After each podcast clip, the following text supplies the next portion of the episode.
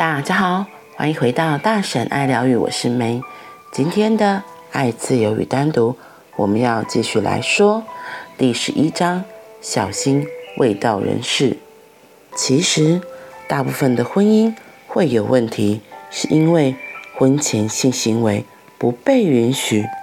好比别人告诉你，二十一岁前不能下水游泳，尚未成年的人游泳是一种罪，你可不要被魔鬼给蛊惑了。好啦，有一天你满了二十一岁，可是你却不知道怎么游泳，只是心想，现在终于可以下水去游了，于是就往水里跳。你是在跳向死亡，因为满二十一岁，并不必然代表你会游泳。你不见得拥有游泳的本能。何时才能去学游泳？这些人实际上所说的是什么意思？他们要你在跳进河水前就学好了怎么游泳，先跳下去是犯罪。请问，那你要去哪里学游泳？在你的房间，在你的床上吗？学游泳。本来就是要下水游的，有些原住民就比较人性化，他们自然多了，他们的社会支持并鼓励婚前性行为，因为那是学习的好时机。女孩在十四岁，生理上就成熟了；男孩在十八岁，而且人类社会因为日趋科学化。与科技化，有足够的食物及适当的医疗照顾，所以生理成熟的年龄有下降的趋势。美国的女孩子比印度的女孩子早熟，而在伊索比亚，你的第二性征要如何成熟？恐怕你还没有来得及成熟以前就死了。美国人性成熟的年龄自十二岁下滑到。十三、十二岁，因为在生理上，他们的精力比从前旺盛。美国人吃得好，生活的舒适，所以他们的生理比较早熟，寿命也比贫穷国家还长。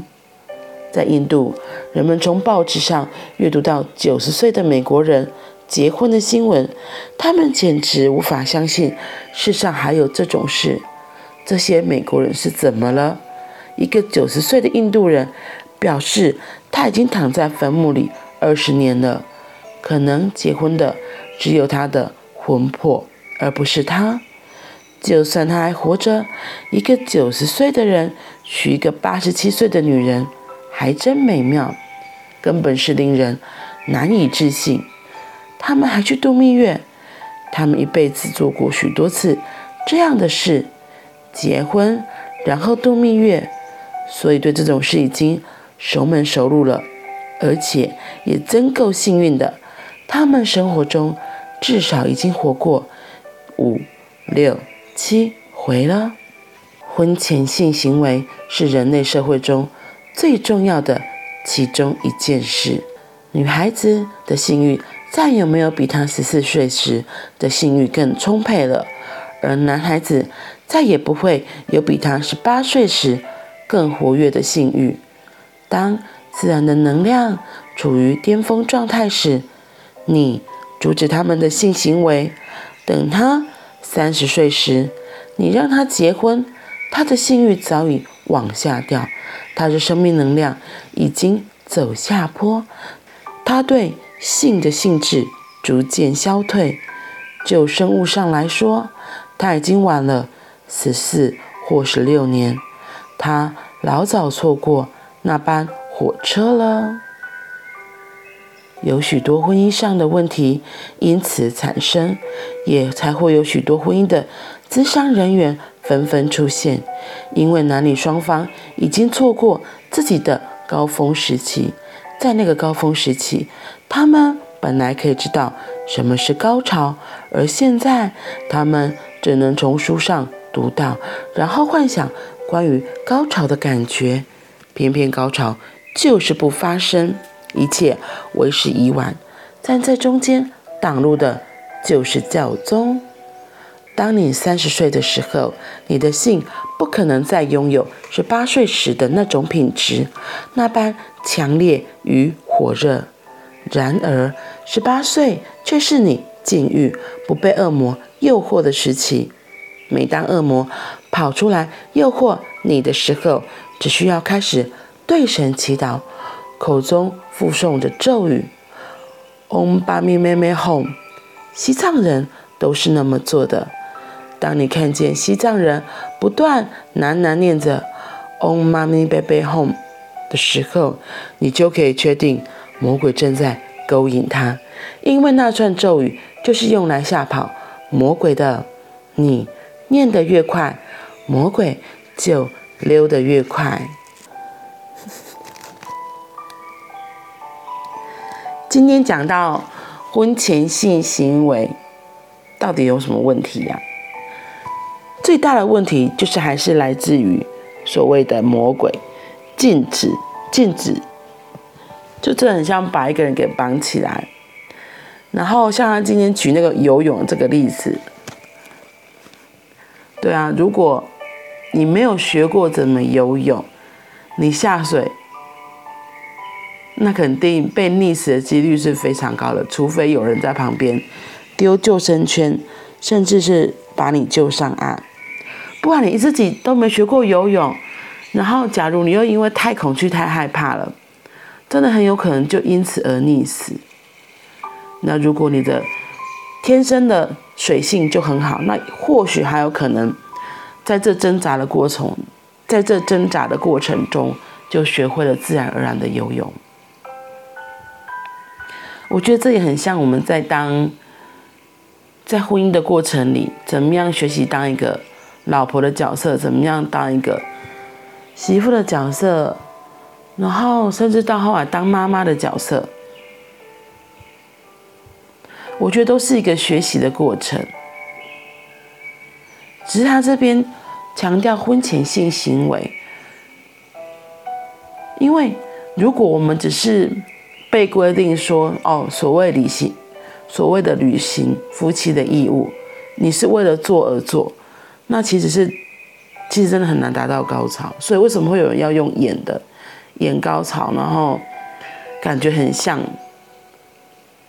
那当你如果真的因为跟伴侣之间久了，你就变成是机械化，然后可能也就麻木了，因为你你在这过程中没有享受，你在这过程中没有享受到高潮这件美好的事情的话，假如你真的有机会在外面。跟别的异性或跟别的人有了一个美好的经验之后，你反而就会觉得哦，原来这样的机会、这样的经验会让你的生命真的变不一样。然后你可能就会开始觉得，那我要去外面了，可能就会出轨啊，或是对，就是有小三出现等等的。所以他为什么？我觉得他这边会强调说，婚前性行为这件事情是不该被禁止的。有一个很大就是，其实对奥修来说，这是一个很自然不过的事情。有些事情我们哦，我记得甚至有一些国家、有些地方，他们的民俗也是会教导女孩们，在真的嫁给自己的老公之前，会告诉他们。这件事情该怎么发生？甚至像那个看那个后宫剧啊，小皇帝可能要在圆房之前，也会有嬷嬷来教导怎么让他行房这件事情。所以你看，哎，其实古代就有这些事情了，就要有人教啦。那有人教了，有人学会了，你慢慢才有机会可以。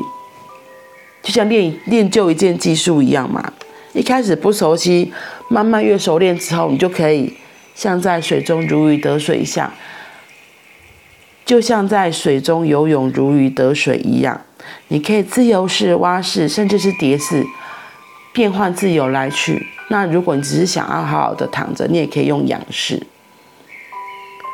所以他会游泳这个比喻来告诉我们，提醒我们这件事情没有那么的可怕，而是其他人把它污名化，给他贴上了许多的标签，然后这些太意志的结果，反而才是问题的根源，才会引发出其他的问题。就像我们常常哦，就像我们台湾。有一句俗语就叫做“严管护出搞菜”。当你越禁止，当你越限制，反而才是问题的来源。像昨天有想过嘛，就是说你愿禁止，你反而就会开始想象，所以到底被魔鬼诱惑是什么样子？那件事情到底是有多么的好，或是那件那个东西尝起来是什么滋味？不然为什么要被禁止？像我这种不不的。人就会想要去尝试去 try 嘛。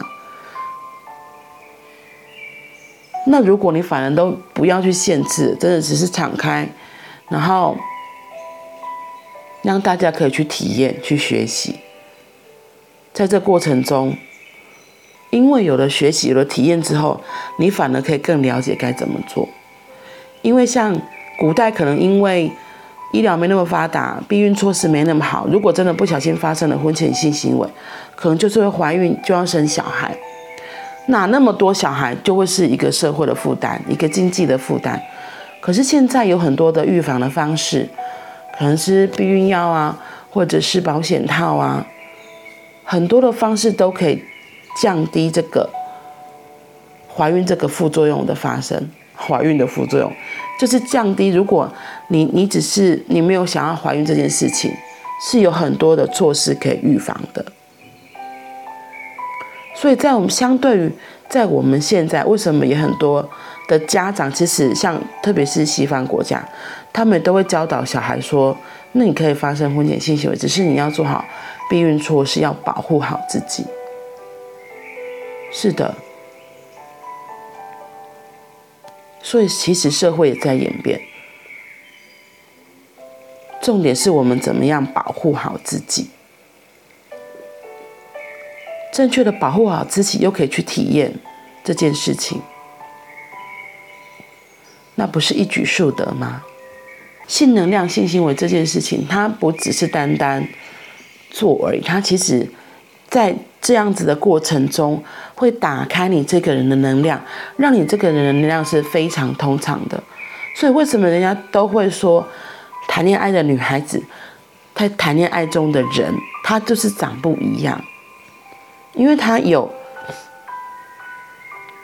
不管是对方伴侣给予她的爱，或是她因为透过对方自己的爱，是从自己的心里滋养生长起来的。